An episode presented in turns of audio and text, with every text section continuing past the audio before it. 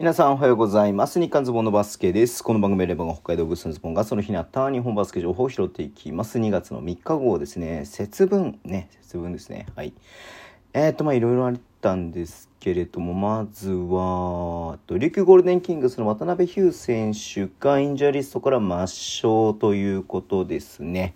いや、長かったね。この昨シーズンのプレシーズンゲームで、ね、小寺さんからのパスがね、取れなくて、えーそのままね、ちょっと、ね、右腕をね、骨折しちゃったっていう、骨折だっけね、しちゃったっていうところで、まあ、約シーズンがもう1.5シーズン分進ん、1.5シーズン以上か進んでる中でね、やっとね、こう B リーグの本戦出れるような、えーリーグ戦出れるようなね、状態にはなったっていうことだと思うので、まあすぐにね、すぐたくさん出たりとかするわけじゃないと思うんですけれども、えーやっぱね、こう、ね、期待のビッグマンっていうのはありますんで、こうね、頑張ってほしいなっていうふうにはすごく思っております。はい。で、えっ、と、もう一つが、名古屋ダイヤモンドドルフィンズがモリス・ンドゥール選手をインジャーリストに登録ということですね。ヘルニアなんでね。いやヘルニアに関してはね、ちょっとね、こう、いつ、まあ、戻ってこれるとか多分ないとは思うんでね、ちょっとなんかはっきりした感じにはならないと思うんですけれども、いやー、ちょっと、痛いね。名古屋としては痛いね。なかなかこう、この間もコティクラーク出てなかったし、うん。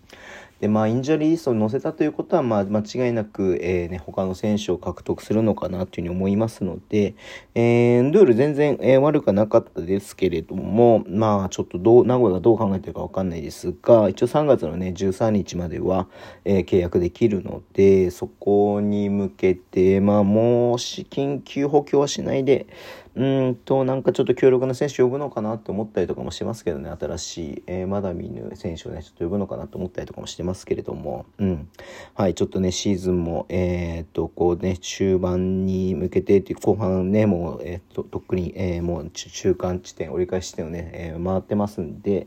えー残りちょっとこう、かけきれるような感じで、うん、特にヘルニアなんでねいつは復帰できるか分かんないってなると強力な選手呼ぶかなと思ってますけれどもちょっとね、はい、それも注目したいですしまあドゥールがねもし戻ってくるんであればそれに越したことはないかなと思うので、はい、えーっとねどうなんだろう。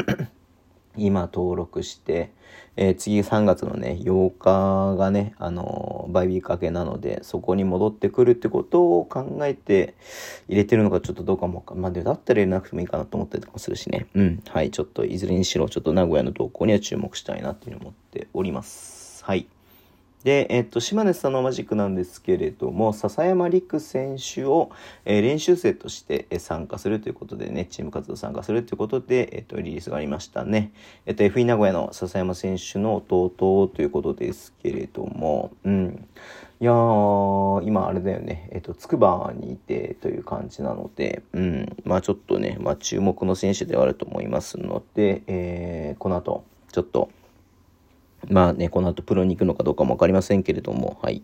えー、まあ練習生というか、まあ本当そうだよね。えっと、特別指定でね、まあ試合に出れなかったとしても練習生でこうやって、えー定期的にね、チームに入っていけるっていうのは本当に、えー、と素晴らしいことだと思うので、うん、はい。えー頑張ってほしいなと思っております。はい、そんな感じで、今日終わりにしたいと思います。Twitter のメンチを配信します。フォローお願いします。YouTube 毎日やってます。